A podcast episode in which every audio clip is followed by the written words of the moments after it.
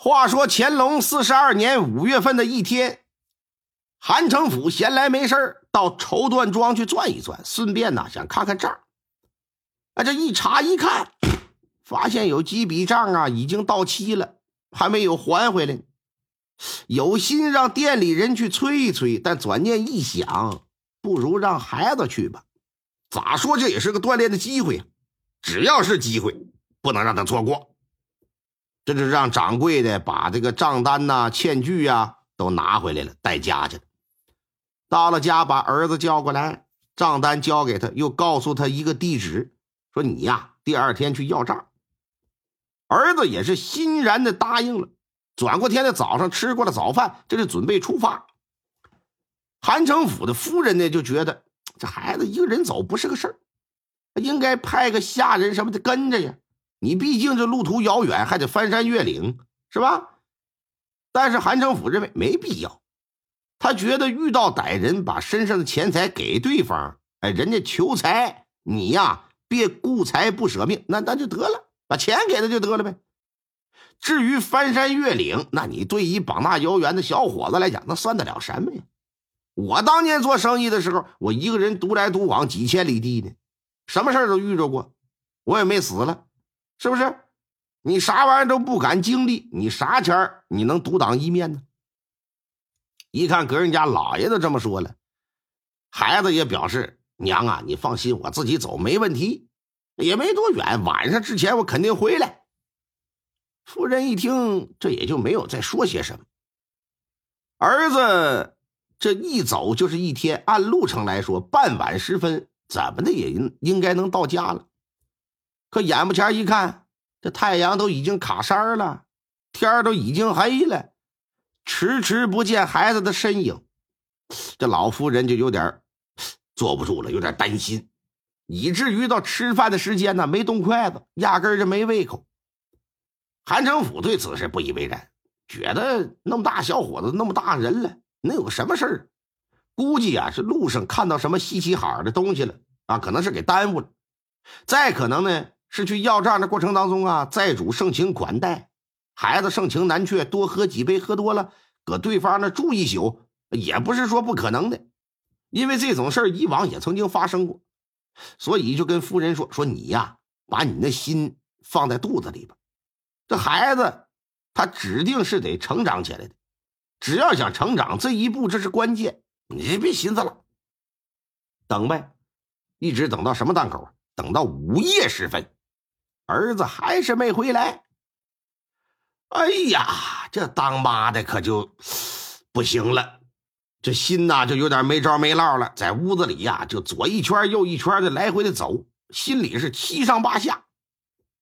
韩政府一看时间，这也不早了，觉得这孩子今天夜里铁定是回不来了。这会儿啊，这困劲儿也上来了，说：“咱俩呀，别等了，回去休息吧，啥事儿不带有的。”转过天来，一大早，这刚起床，下边的仆人就过来报来，说是老爷，呃，东城门外的保长说是有事儿要见，什么事儿没说，人正在前院候着呢。哎呀，韩政府一听，挺纳闷心想自己和那保长素无往来，他找我干什么呢？心里想着，这腿可这迈出去了。来到前院见了保长，韩城府笑呵呵的一拱手：“哎呀，这是什么风啊？把保长催来了。呃，不知驾临寒舍，有何贵干呢？”反观的保长呢，脸色阴沉呐。韩员外，贵公子韩纵地可否在家呀？哦哦哦哦，呃，犬子没有在家，昨日出门收账。呃，保长找犬子可是有事？哼，今早有人在东城门外的山上看到有一青年男子被人杀害在凉亭之中，说是说是很像你儿子。啊啊啊！韩城府一听，脸上的笑容嘎巴一下子就凝固了，随即就是一副不可思议、难以接受的模样。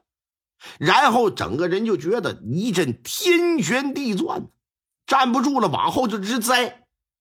幸亏仆人呐眼疾手快，一把就给他抄住了，缓了缓神啊，先是告诉仆人这消息别告诉夫人，然后马上备车，我要到现场亲自去看看。打家里出来，乘了车，直奔东城门外。出了城门，走了约么不到二里地的样子，上了东山了。这东山呢，不是挺高的，海拔也就二百米左右。但是呢，要往嘉祥县的东边走，东山就是必经之路。路在山腰的位置，每天来来往往的人还不少，所以说并不是一座荒凉少有人烟的地方。来到半山腰，发现死尸的那座凉亭了。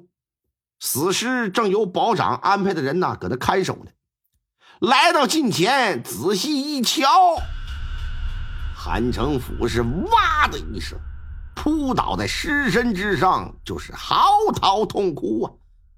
很明显，死的不是别人呐，正是自己的儿子。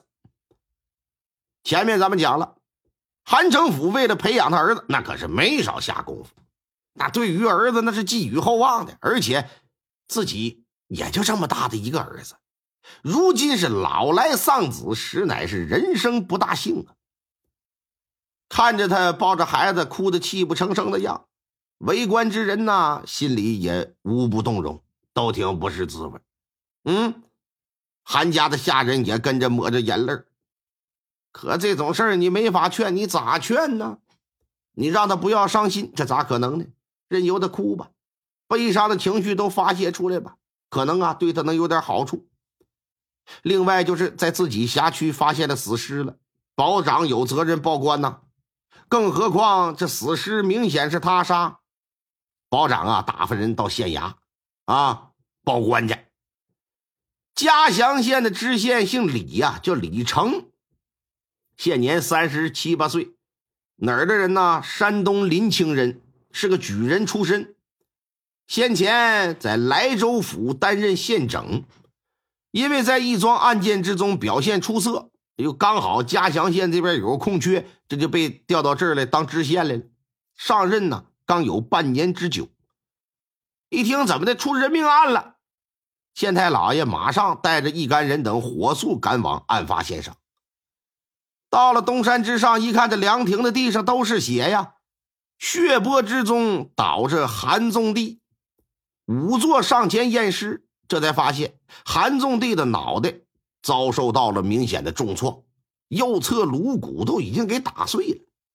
而仔细的再观察观察，可以发现是什么呀？是捶打所致。虽说现场留下了保长。和韩成福等人的足迹，但其中有一串带血的脚印儿，还是引起了县太老爷的注意。